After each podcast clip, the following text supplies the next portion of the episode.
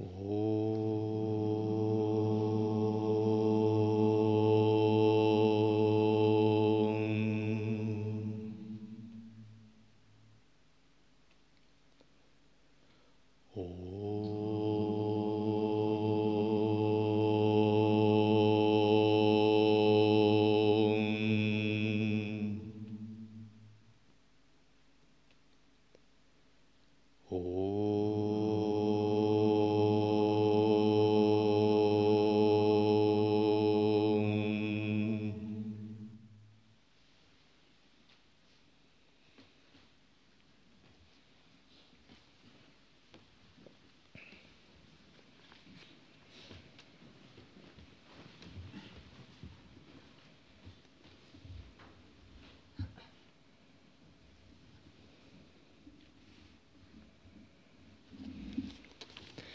Так, это лекции с вами Шивананды, знаменитого учителя Адвайта Веданты, которые я прокомментирую.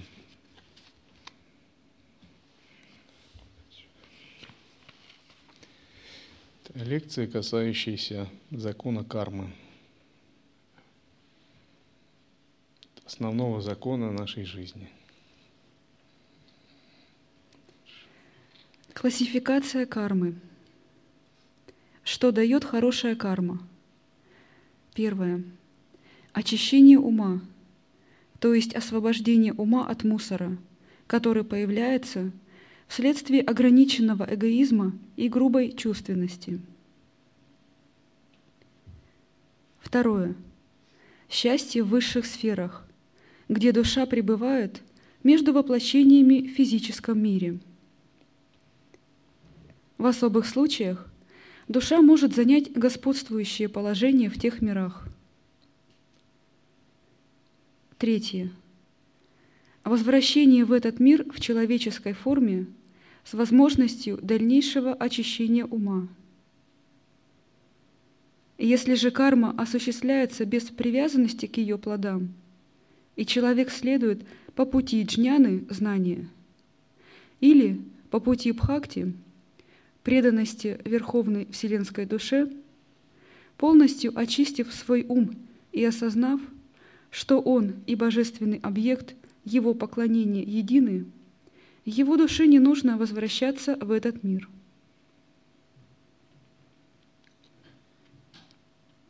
К чему приводит плохая карма? Первое. Все большее загрязнение ума. Второе страдания в низших сферах или в аду, в промежутке между воплощениями в физическом мире. Третье. Если карма очень плохая, то после пребывания в аду душа воплощается в теле животного или растения. В некоторых случаях такое низкое рождение следует сразу же за предыдущим рождением на земле. Четвертое. Отбыв срок в аду или в низшем воплощении, Джива снова облекается в человеческое тело, попадая при этом в очень неблагоприятные условия для развития.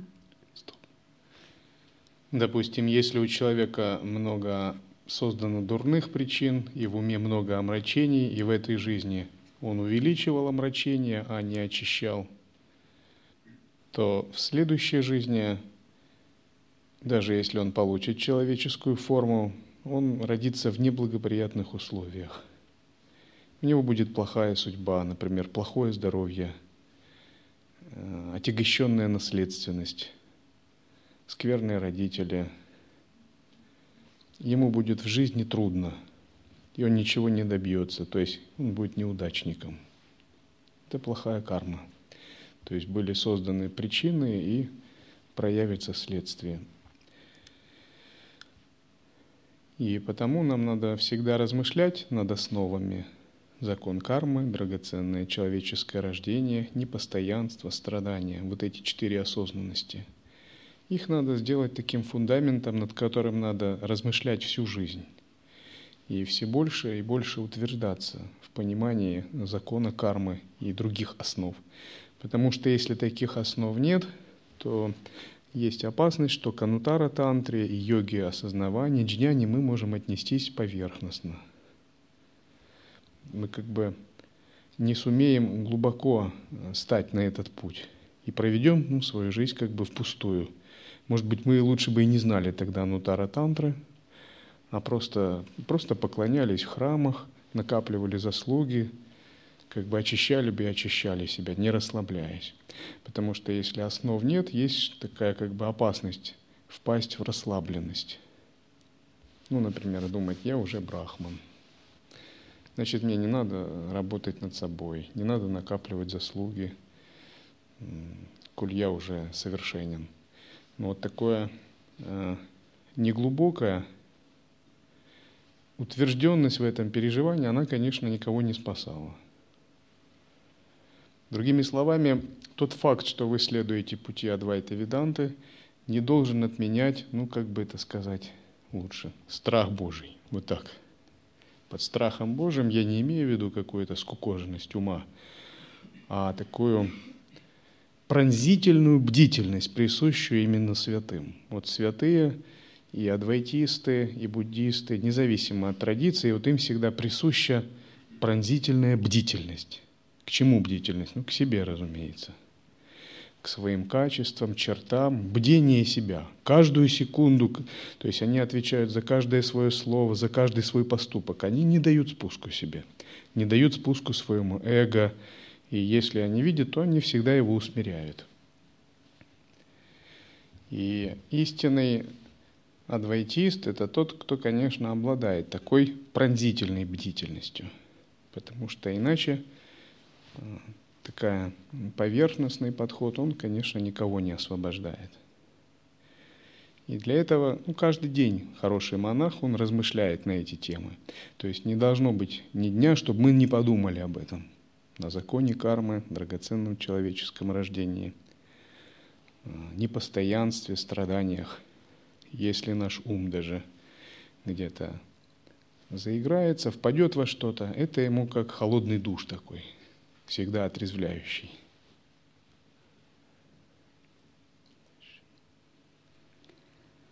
Смешанные кармы приносят смешанные результаты. Первое. Ум в некоторых отношениях очищается, а в других оскверняется. Второе. До... И очень важно, чтобы каждый день мы наблюдали, в каких состояниях наш ум очищается, а в каких оскверняется – то есть вот эта бдительность, она должна касаться ума. И полезно, особенно начинающим практикующим, вести дневник садханы, отмечая в течение, может, после суток, вечером, э, в каком состоянии ум, насколько он был чист или насколько он чем-то осквернен был. И пребывая, допустим, в монастыре, казалось бы, святое место, очень важно так строить свою жизнь, взаимоотношения, служение, чтобы ум не осквернялся, чтобы накапливались только позитивные причины, только чистые причины. В жизни достаточно поводов, чтобы накопить и чистые причины, и очистить свой ум, и чтобы его загрязнить или осквернить. И тех, и других поводов достаточно – но у нас есть свобода воли и выбора, и только мы властны над тем, куда поворачивать наш ум каждую секунду. И вот хороший садху, он всегда поворачивает ум в ту сторону, чтобы его ум только очищался. И даже если, как нам кажется, где-то есть какие-то оскверняющие вещи или ситуации, все зависит в первую очередь от нашей установки ума. Допустим, мы думаем, вот какой человек этот нехороший, если мы так думаем, то наш ум оскверняется.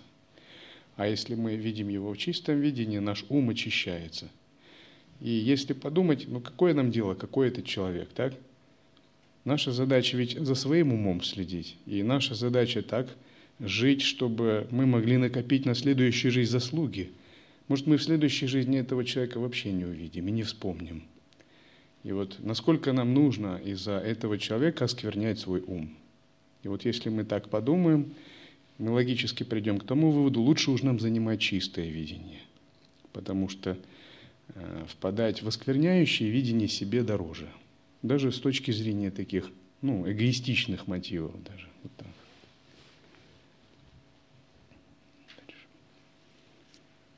Второе. Душа некоторое время страдает в аду, а потом наслаждается в райских сферах. Третье. Затем, как правило, душа снова рождается в человеческом облике. Некоторые ученые и философы считают, что первой ступенью эволюционной лестницы являются минералы, а уже из них происходят растения. Однако минерал не способен к эволюции. Минералы – это неорганическая материя, которая непригодна для обитания дживы. Заявление современных теософов о том, что в каждой песчинке содержится дживатма, в корне неверно и противоречит утверждению священных писаний. Ну, скорее всего, это было образное заявление. То есть не то, чтобы душа содержится, джива, а атман, брахман содержится. Но минералы и прочее не содержат индивидуальные души. Как правило, они содержат коллективные души –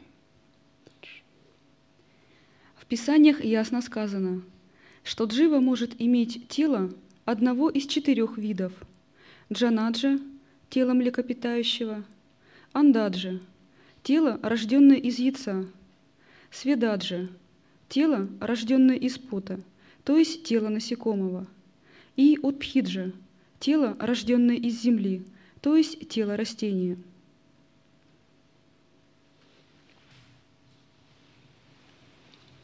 Итак, если мы понимаем закон кармы и принцип реинкарнации, то мы всегда очень бдительны в отношении поступков и в отношении состояний своего ума, поскольку поступки и состояние ума определяют место нашей следующей реинкарнации.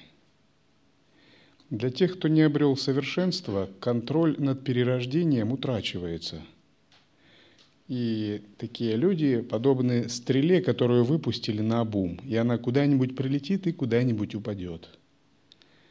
Джняне можно уподобить стреле, которая летит точно в цель, которая наводится на цель. Но тот, кто джняной не обладает, это стрела, которая летит куда-нибудь в промежуточном состоянии. Но груз прошлого опыта влияет на нее – но если реинкарнация действительно существует, почему мы не помним свои прошлые жизни? Дело в том, что вся наша память о нынешнем воплощении хранится в мозге. Со смертью тела приходит конец и мозгу. Да и возможности мозга весьма ограничены. Многое ли мы помним из того, что с нами случалось даже в этом воплощении? К примеру, Помнишь ли ты себя в младенческом возрасте? Вспомнить прошлые жизни позволяет раджа-йога, с помощью которой можно исследовать свои самскары, то есть сохранившиеся в душе впечатления. Стоп. Скажем так, она не хранится в мозге, а осознается мозгом. Сама же запись кармических впечатлений, конечно, хранится в астральном теле, в чита-каше – на физическом уровне она содержится в Муладхара-чакре. И энергия, содержащая память прошлых воплощений, содержится в Муладхара-чакре, и она может быть осознана, если Муладхара пробуждена. И когда энергия Муладхары по центральному каналу поднимается к мозгу, происходит осознавание васан и самскар прошлых воплощений. Но если эта энергия спит, и она не доносит свои колебания до верхних чакр, то и осознавания такого тоже нет.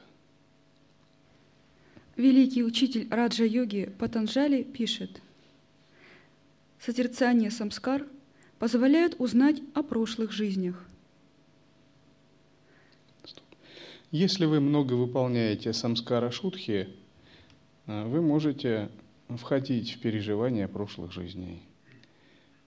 Если у вас успешно выполняются практики кундалини-йоги и шат-чакра-йоги, у вас будут сновидения, указывающие на ваши прошлые жизни. Судить о прошлых жизнях можно по проявлению кармы нынешней, поскольку для того, чтобы было какое-то следствие, обязательно нужна причина. И все мы нынешние являемся результатом тех причин, которые мы создали ранее. Например, у кого-то выдающиеся способности к музыке, рисованию, языкам. Это указывает на то, что ранее были созданы причины в виде отпечатков, и эти отпечатки переживаются сейчас.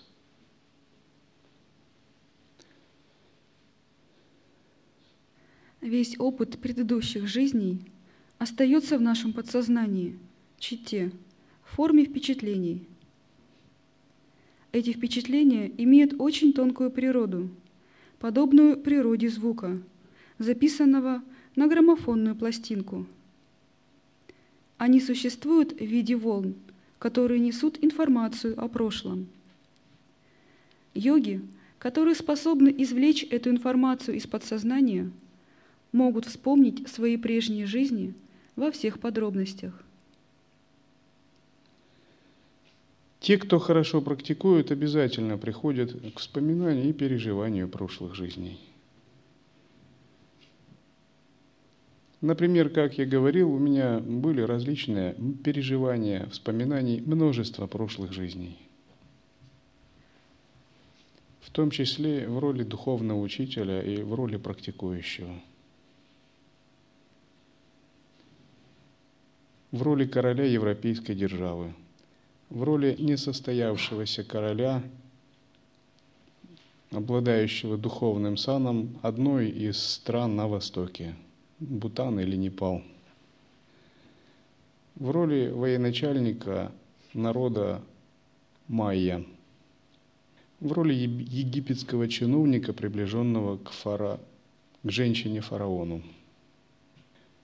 В роли римского патриция – и другие. В роли садху, духовного учителя. Доказательство реинкарнации.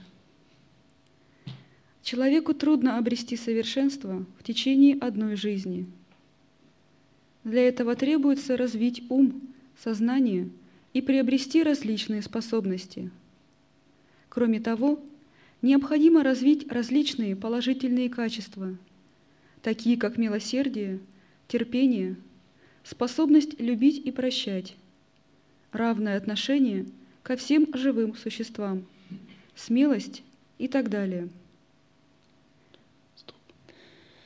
Адвайта, анутара тантра должна проявляться в действии, она должна проявляться в жизни – и если вы занимаетесь созерцанием, то ваши качества в относительном измерении также должны меняться и нарастать. Не должно быть так, что на уровне сознания я в адвайте и в созерцании, а на уровне относительном в жизни я эгоистичен, алчен, горд, горд себелюбив. То есть это какая-то несостыковка, это форма лицемерия. Другими словами, воззрение и поведение должны быть слитны – и нам нет нужды э, воображать себя махаватхутами, практикующими безумную мудрость, дескать, оправдывая свои клеши. То есть, если мы так думаем, это очень короткий путь к падению. Потому что это совсем другой уровень. Уровень богов и махасидхов, мы даже его сейчас ну, просто не касаемся. Это дживан-мукты, поведение которых пока находится за рамками нашего понимания – оно предполагает совершенно другой уровень реализации. Но на данный момент наше, наше воззрение должно обязательно проявляться в нашем поведении, поскольку, ну, как бы, э, нельзя утверждать «я есть ты», «все есть Брахман», и при этом в относительном измерении впадать в эгоизм, в сильные разграничения, в нечистое видение и так далее. Так?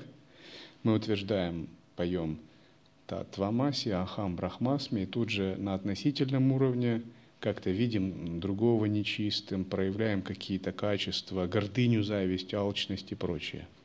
Это очень сильный диссонанс с Адвайтой, то есть мы как бы не живем нашим воззрением. И напротив, если вы культивируете правильное поведение, усмиряете ум, вы привносите свое воззрение в поведение – Поэтому очень важно практиковать смирение, терпение. учить ум любить других, даже если ум этого не понимает или не хочет. Просто его надо учить, как маленького ребенка. Учить ум чистому видению.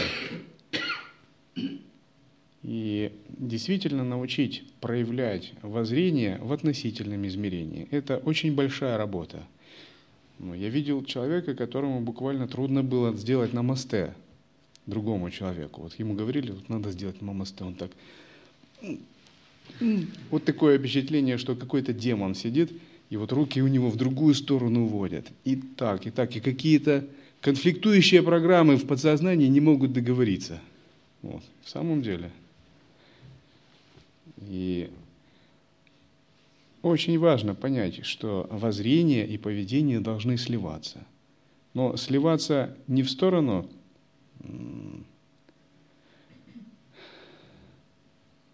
какого-то стиля безумной мудрости, еще раз говорю. Многие под этим именно понимают слияние воззрения поведения. А слияние в первую очередь в сторону усмирения ума. Поскольку если ум не усмирен, то о поведениях, типах поведения выше, типа льва, безумца, собаки, свиньи, лучше вообще не заговаривать даже. Поскольку это совсем другие уровни. И вот слияние воззрения с поведением в первую очередь должно проявляться через возвышенные духовные качества, возвышенное отношение, любовь к другим, отсутствие гордыни, зависти и себялюбия, а, подавление нечистого видения и утверждение в чистом видении, к требовательности к себе даже в мелочам, очень утонченной возвышенной этики. Вот. И когда вы утвердились в правильной этике, это значит, ваше воззрение соответствует вашему поведению. Значит, вы действительно видите Бога вокруг, Бога в других, по крайней мере, пытаетесь это делать. Человек должен очень многому научиться и приобрести солидный опыт, на что, конечно же, мало одной жизни. Поэтому реинкарнации просто не может не быть. Наша короткая жизнь — лишь небольшой отрезок прямой, которая простирается сзади и впереди нас. За одну жизнь трудно успеть приобрести необходимый опыт. Очень немногие люди к концу жизни достигают совершенного благочестия. Христиане верят, что одна жизнь решает все – Итак, существуют предписанные и запрещенные действия, если говорить более подробно о принципах поведения. В зависимости от той кармы и условий эти действия могут быть разными. То есть действия домохозяина не соответствуют с действиями для монаха. Важно не обращать внимания на относительное – указания, а понять саму суть, что такие действия существуют, пока мы живем в относительном мире и работаем с очищением ума. Действия бывают двух видов – предписанные видхи и запрещенные – нишетха. К предписанным относятся действия, которые соответствуют указаниям шастр, священных писаний. Такие действия – приносят благо тем, кто их совершает. Они очищают сердце и подготавливают ум к восприятию брахмаджняны, абсолютного знания. Например, предписанными действиями в монастыре для монахов являются правила Винаи. И когда мы их принимаем и даем обеты, то в момент посвящения, благодаря подношениям, рождаются а, дхармапалы и шраваны – Дхармапалы наблюдают как бы или за соблюдением или нарушением. Шраваны наблюдают от Дхармапалы как бы помогают или наказывают. Вот так. И что это за Дхармапалы и Шраваны? Это существа тонкого мира, которые зарождаются в потоке вашего ума в момент посвящения. В некотором смысле они являются проявлениями вашего разума. И если ваш разум действует гармонично в соответствии с дхармой, то они вас как бы защищают, помогают вам и вдохновляют. А если где-то происходит конфликт, и вы действуете не гармонично или не в соответствии с посвящениями, то они как бы вас э, подталкивают, чтобы действовать правильно, а если вы упорствуете, то даже наказывают. Но на самом деле это части вашего «я». Например, иногда э, шраваны или дхармапалы ко мне приходят в виде э, юношей или мальчиков в такой униформе. И которые говорят так, мы наблюдали за этим-то человеком или за этим монахом, можем сказать следующее. Вот в поездке он был таким-то и таким-то и так далее. Это их служение, как бы, которое они выполняют с большим тщанием и как бы серьезностью. Но, разумеется, это не то, что это всегда происходит. К запрещенным относятся действия, которые идут вразрез с указаниями Писаний, такими как «не убий», «не употребляй спиртное», «не укради». Такие действия приносят вред. Тот, кто их совершает, рискует обрести низкое воплощение в следующей жизни – Предписанные действия бывают четырех видов. Нитья карма – ежедневные обязанности. Наймитика карма – обязанности, выполняемые время от времени. Камья карма – обязанности, выполняемые по желанию. Праисчитта карма – обязанности, выполняемые в качестве эпитимии. Независимо от того, кто к какому статусу принадлежит, у него существуют такие обязанности. Например, есть ежедневные обязанности монаха, а есть обязанности, выполняемые время от времени. Например, проходить ретриты, выполнять какие-то мероприятия. Есть епитимия, то есть проищита, то, что выполняется как средство очищения ума от скверны.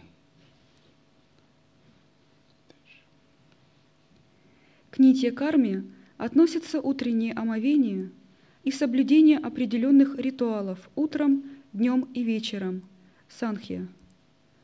Несоблюдение этих обязанностей является грехом, который называется противая душа, грех небрежения. Грех небрежения, противая душа, у каждого свой – в зависимости от того, к какому укладу жизни человек принадлежит, статусу и так далее – Например, если у нас главный обед – это единое самое созерцание, то когда мы отвлекаемся, это можно назвать грехом небрежения. Или если у нас есть 14 а, обетов самая.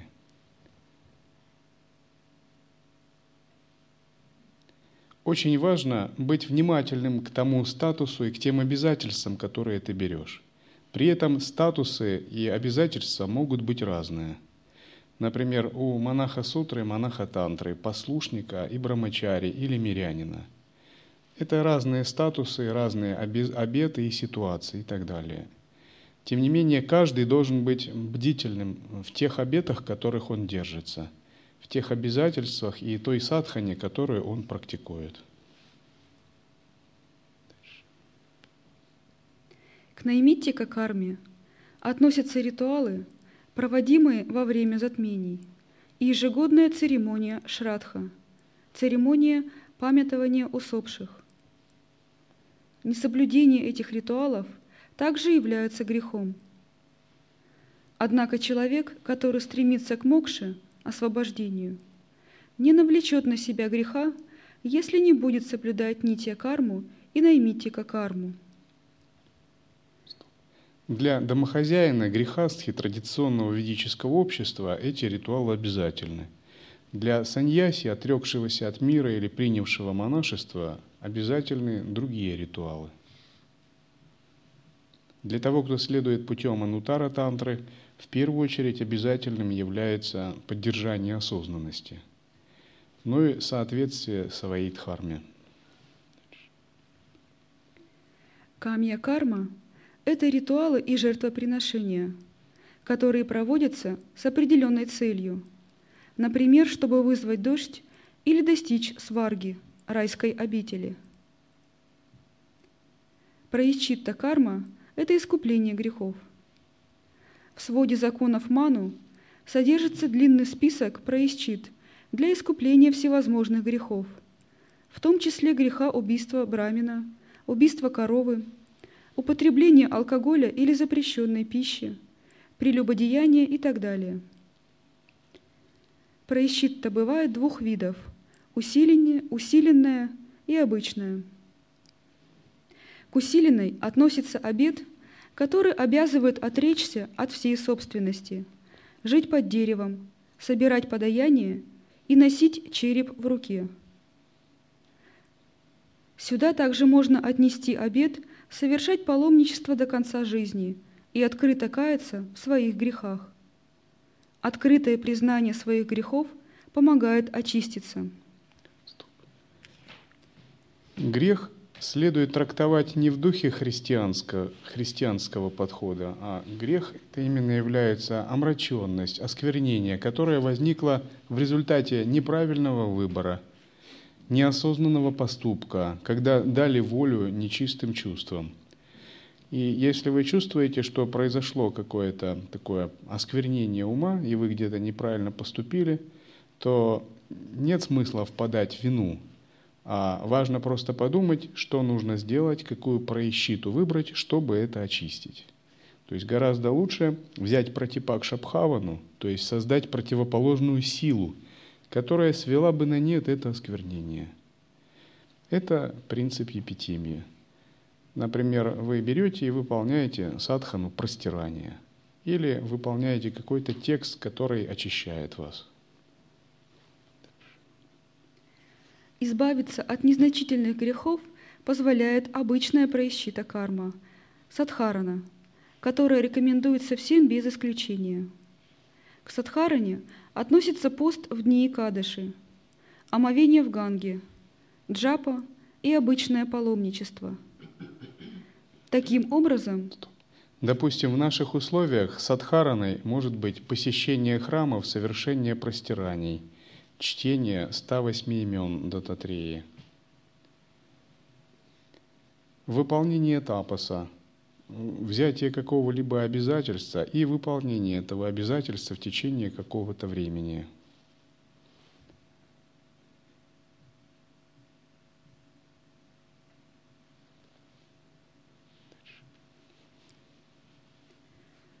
Таким образом, происчита – это добровольное наложение на себя страданий во имя очищения. Причем страдания должны соответствовать тяжести совершенного греха. Страдание не совсем правильное слово, я бы сказал так. Тапаса, наложение определенного тапаса. При этом тапас этот не должен входить в противоречие с 14 обетами Самаи, поскольку 14 обетов Самаи однозначно предписывают не истязать физическое тело, относиться к нему как к божеству. Например, э, был один человек в монастыре, который хотел стать послушником, но так и не стал. Однажды он мылся в бане. В бане у него возник, возникла мысль о вожделении. И он подумал, о, это греховная мысль. И я пресеку эту мысль бескомпромиссно, как Вера Йогин. Он взял кипяток и на себя пролил.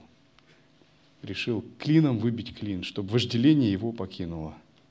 В результате он ошпарился, и потом это была головная боль для Санги. Но он не сильно ошпарился, скорее это разговоров было много. Там ничего страшного не было. Но сами вот такие разговоры, это тоже, это неправильное поведение. Поскольку учение Анутара Тантра однозначно предполагает чистое отношение к телу, уважение и заботу о нем, и не причинение ему вреда. Правильно было бы сделать, может быть, пранаяму и выполнить 100 кругов чандали йоги.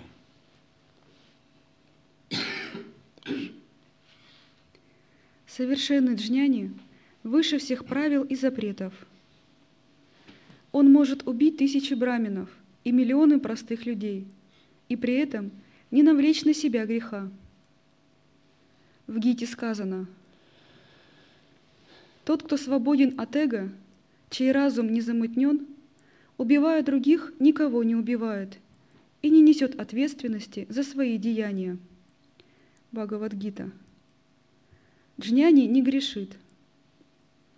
он приучен к духовной дисциплине и практике контроля ума и контроля органов чувств и, тел, и тела. Ну, когда мы говорим совершенное джняни, мы сразу говорим, что это к нам не относится. То есть мы не являемся совершенными джняни, а мы пытаемся ими стать. Поскольку совершенное джняни – это запредельное существо, например, Аватхута Дататрея. И поскольку сам он трансцендентен, и все его поступки трансцендентны, и тело трансцендентны, то он находится за пределами закона кармы. И любое его деяние является благом – Поэтому его нельзя оценивать с двойственной точки зрения. Но, конечно, это ни в коем случае не относится к людям, потому что если человек попытается ему подражать, он может обречь себя на перерождение животным или на падение в ад.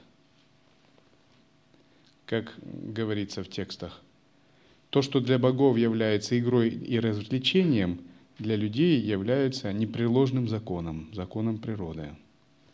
И превзойти их можно только когда мы изменимся, когда мы сами обретем сознание божества.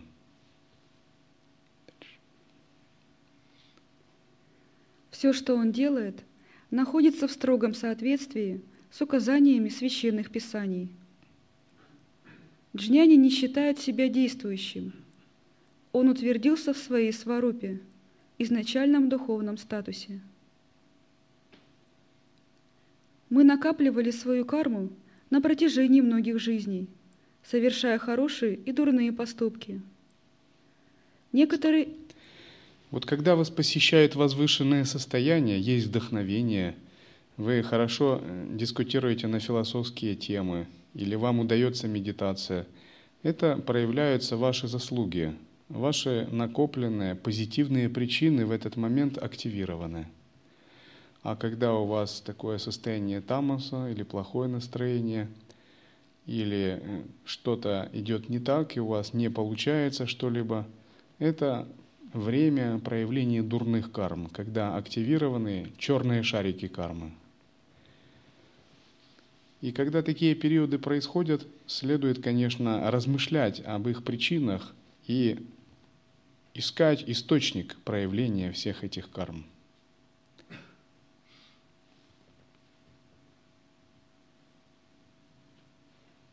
Например, если вы слушаете, слышите свой адрес грубые слова, вам не следует сердиться на других. А нужно думать, несомненно, я был очень груб с другими ранее и оскорблял, и сейчас это мне возвращается. Поэтому нет никаких проблем.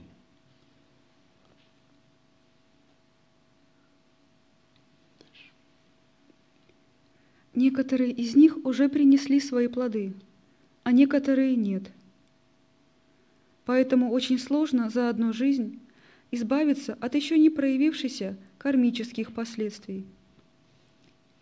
Даже если следовать всем предписанным обязанностям, нам придется рождаться снова, чтобы полностью исчерпать запасы кармы. Однако, исполняя предписанные обязанности, очень важный момент, когда мы вступаем на духовный путь, становимся учениками или монахами, нам нужно жить так, чтобы исчерпать запасы кармы. Не чтобы создать новые запасы, а чтобы исчерпать те, что имеются. А если мы вступили на духовный путь и создаем новые запасы кармы и новые причины, то это означает, круг наших рождений разворачивается все больше, и мы создаем больше и больше причин. Исчерпание означает, что санчита карма и агами карма исчерпываются, и остается только одна прарабдха. Как говорят, даже джняни не свободны от прарабдхи, поскольку пока есть тело, есть или прарабха. Но санчита карма и джня, у джняни и агами карма исчерпана. Когда такое исчерпание происходит? Когда мы действуем осознанно, не идем на поводу своих тенденций, оценок и склонностей – Часто мы даже не замечаем, что мы оцениваем реальность в соответствии со своей кармой. Например, когда кто-то говорит, вот это так, это так, а я говорю, это не реальность, это твои оценки реальности. И между реальностью и твоими оценками есть разница. И, и что это означает? Это значит, между тобой и реальностью стоит твой ум и твоя карма. И пока ты этого не поймешь и не отрешишься от своих оценок, ты не увидишь истинную реальность. Ты будешь видеть не реальность, а видеть собственные оценки реальности. А оценки реальности – это просто точка зрения. Например, часто вы замечали, что если есть какая-то проблема, на одну и ту же проблему смотрят разные люди совершенно с разных сторон, так? Иногда можно даже удивляться, как одну и ту же вещь разные люди оценивают совершенно иначе. Это потому, что они смотрят разными глазами, разными, разным кармическим видением. И если это не реальность, а оценка реальности, это просто точка зрения. Нельзя ей доверять, потому что точек зрения очень много. И нельзя сказать, что вот эта точка зрения правильна абсолютно, это нет. Если это точка зрения, значит это просто твое видение, твое состояние. И значит состоянием можно работать, то есть его можно менять. Если ты меняешь это состояние, то и точка зрения меняется. Меняется точка зрения, меняется оценка реальности. Меняется оценка реальности, и кажется, что меняется и сама реальность. И вот так размышляя, мы приходим к тому, что как таковой нет реальности вне нашего осознавания любая оценка реальности всегда связана только с нашим состоянием ума. Ну, например, есть э, шпион, который э, служит засланный разведчик в какой-либо стране, в стране врага. И для своего государства он храбрый разведчик, так? а для чужого государства он подлый шпион. Но ведь он один, так ведь? Он не менялся. Но в зависимости от оценки, русский, допустим, шпион, для нас он храбрый разведчик, а для враждебного государства он подлый шпион, подрывающий устои государства. И если его раскроют, его могут наказать. А в наших глазах он будет героем, который отдаст свою свободу за благо родного государства, стоя на страже его рубежей. Но это просто оценка, просто оценка реальности – и он может быть и тем, и другим, но на самом деле он ни тем, ни другим не является. Таким же образом и ситуация может быть оценена по-разному из-за того, что у людей разные точки зрения. Однако, исполняя предписанные обязанности, мы можем облегчить свои страдания, которые являются следствием дурных деяний. И когда у нас возникают страдания, например, страдания от медитации, когда болят ноги в подмасане, или э, страдания от условий жизни, то следует всегда помнить, это следствие наших дурных деяний. Они возникают не просто так, а именно потому, что нами были совершены ранее какие-то неправильные действия, неправильные мысли были порождены, и сейчас происходит их возврат – и если вы правильный человек дхармы, то есть вы правильный дух имеете, вы будете, не будете из-за этого огорчаться, а будете даже радоваться, думая так. Я буду радоваться малым страданиям ради того, чтобы избежать большого страдания. То есть большого страдания круга рождения смерти. Если вот взращивать такой позитивный отношение даже к страданиям и чисто относиться ко всему, то через некоторое время даже страдания не смогут поколебать ваш дух. А если вы этого не понимаете, то страдания вас могут сильно поколебать. И вот усмиренность ума как раз и показывает, как вы можете относиться к страданиям. Допустим, джняни, он даже при сильных страданиях не страдает. Вот тело страдает, а дух его свободен – а человек обусловленный, пребывающий в неведении, он даже какие-то незначительные страдания может раздуть их, и это покажется ему адом. Например, Джанака, когда он правил своим государством, будучи Раджа Риши, к нему пришел один саньяси. И он, видя, как Джанака правит своим государством, у него зарядилось нечистое видение. Он подумал, вот его называют просветленным, Раджа Риши, а я вижу, он только и занимается государственными делами – а садханой не занимается. И что это за брахмаджняни такой? И Джанака прочитал его мысли, используя дивья дришти, свое божественное видение. И Саньяси этот пришел к нему на прием, и Джайнака вместо приема сказал его схватить и пообещал его казнить. И Саньяси очень сильно испугался и затрясся. И в течение э, трех дней его где-то держали в какой-то темнице. И, когда три... и его не кормили. Когда прошло три дня, Джанака предложил дать пищу этому саньяси. И сказал в рис подсыпать по перца и соли. Саньяси был голоден и ел эту пищу. И Джанака спросил его, ну как, не сильно соленый и перченый рис? И Саньяси сказал, я не могу думать ни о чем, я думаю о предстоящей казни. Разве ты будешь думать о том, какой рис? Я могу только думать о том, что мне предстоит и почему ты так жестоко меня решил наказать. Джанака сказал, вот видишь, тебя не волнует, какой рис и что ты ешь, ты думаешь только об одном, так? Так вот и я, будучи как брахмаджняни, здесь думаю только о брахмане. И меня не волнует, что вокруг происходит, хотя это совершенно выполняю. И тут Саньяси увидел внезапно, что Джанака прочел его мысли, и все это было просто уроком. И он упал ему в ноги и раскаялся, и признал его Брахмаджняну. Но Джанака, конечно, не собирался его казнить. Это просто был урок этому садху.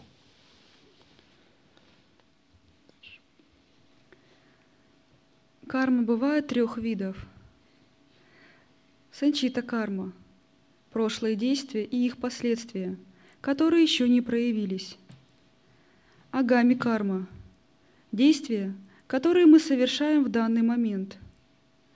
Допустим, эта лекция – это ваша агами карма. И если вы пребываете в должном состоянии, это такая хорошая, позитивная агами карма. А если вы отвлекаетесь или невнимательны, то это такая не очень агами карма. А если ум нечист, то это дурная агами карма. А если вы пребываете в присутствии, то агами карма самоосвобождена вообще. Ее вообще не создается. И наша задача быть в сатве как минимум, чтобы создавать благоприятную агами карму, которая позволит родиться в чистых странах, сварга-локи, махар-локи. А если удастся, то и вообще пребывать в таком присутствии, когда нет никакой больше агами кармы. Прарабдха карма, прошлые действия и их последствия, которые уже дали о себе знать. Санчита карма подобна стрелам в колчане, агами карма подобна стрельбе, а прарабдха карма – стрелам, которые уже выпущены и которые нельзя остановить. Стоп. Рождение тела – это прарабдха. Это уже нельзя изменить, и мы родились людьми – ни богами, ни ракшасами, ни пхутами, ни гандхарвами, ни якшами. Ее нельзя изменить и остановить. Санчита карма спит в глубинах вашего «я», и она ждет своего развертывания. Допустим, вы сидите в ретрите, и у вас появляются какие-то божественные мысли, переживания или ясность. Эта спящая карма богов начала действовать. Раньше вы ее не осознавали – но теперь она начала разворачиваться. И если вы не знаете принцип самоосвобождения, вы этой кармой увлекаетесь. И вы как бы начинаете ну, впадать в такое состояние кайфа. То есть место созерцания такое блаженство, которое не проходит. Значит, вы разворачиваете, ваша санчита карма перерастает в будущую прарабдху, чтобы стать Богом на небесах. Богом, который может растратить заслугу. А если вы испытываете блаженство, но одновременно и созерцаете, значит, ваша будущая прарабдха стать созерцающим Богом на небесах, который не растратит заслугу, но ее еще больше накопит, поднимется еще выше и освободится. А, например, если кто-либо долго медитирует, но в состоянии тупости, то есть тамас, тамас, тамас, тамас, и так неделями, месяцами – то есть состояние тамаса, карма животных или прета. И святые говорили, что неправильная медитация долгое время может переводить, ну, то есть сознание затухает все больше и больше, может приводить к нечистым перерождениям даже в теле животного. Тогда лучше избегать таких состояний.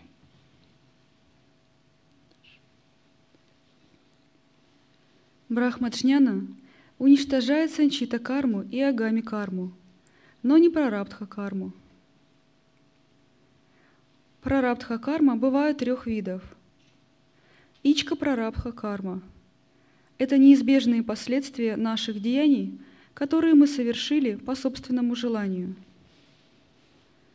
Аничка прарабдха карма – это форс-мажорные обстоятельства, над которыми мы не властны – холод, зной, болезни, несчастные случаи и прочее. Паричха прарабдха карма – это неизбежные последствия деяний, которые мы совершили по собственному желанию или по просьбе других людей. Даже люди, чье сознание одухотворено, вынуждены страдать от прарабдха кармы.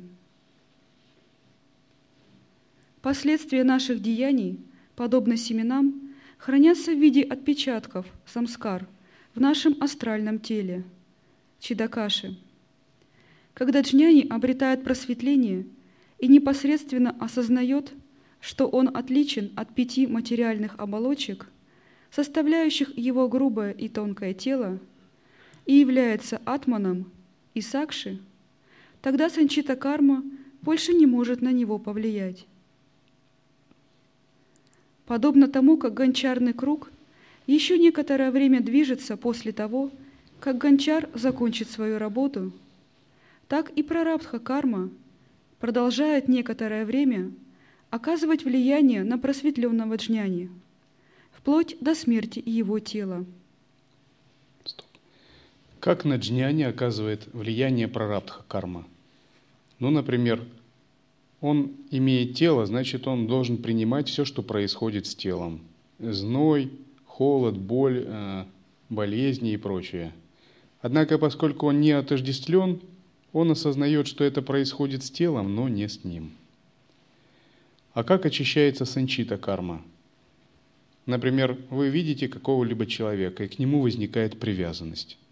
И вы чувствуете, что привязанность хочет проявиться – но вместо этого вы задаете вопрос, кто испытывает эту привязанность? И порождаете состояние созерцания. Созерцаете, да, есть привязанность, но не идете за ней. И тогда ваша санчита карма не разворачивается, она не перерастает в будущую прарабдху.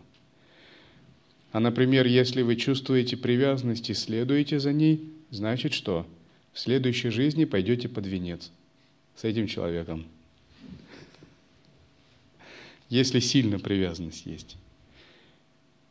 То есть можете родиться мужем и женой, или братом и сестрой, а может быть начальником и подчиненным.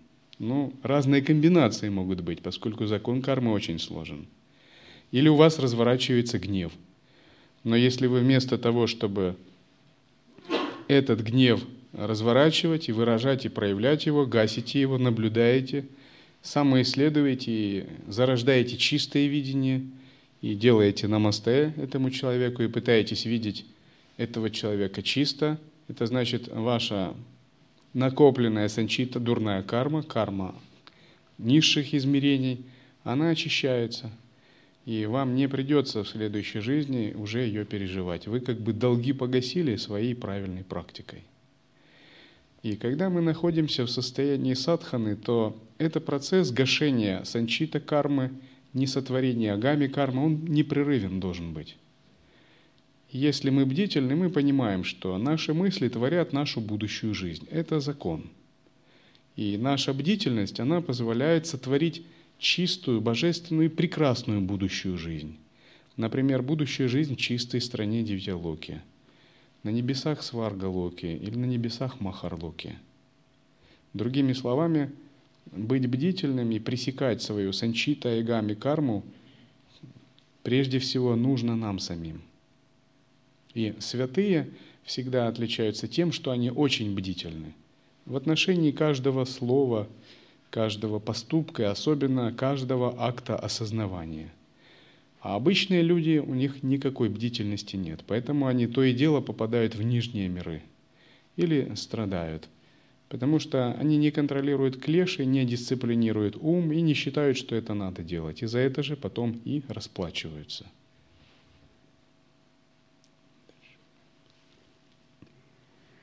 От прарабдха кармы нельзя избавиться иначе, кроме как изжить ее до конца.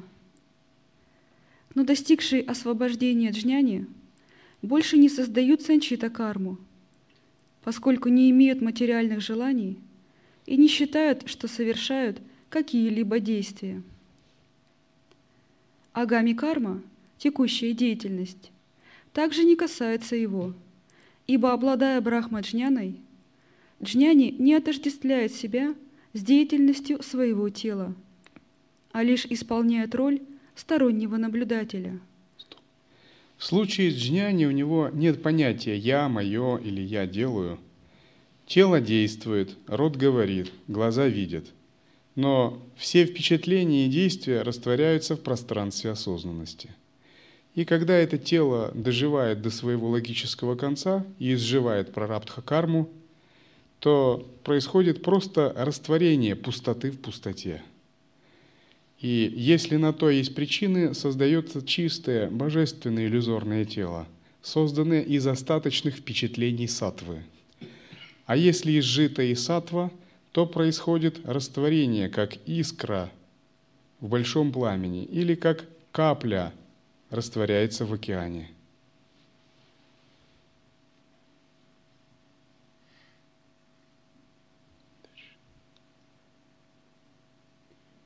После смерти Чняни те, кто служили ему и почитали его, получают весь нереализованный им запас хорошей санчитта и агами кармы, а его оскорбители и ненавистники – весь запас плохой кармы. Таким образом, после смерти тела Джняни освобождается от пут кармы и более не рождается –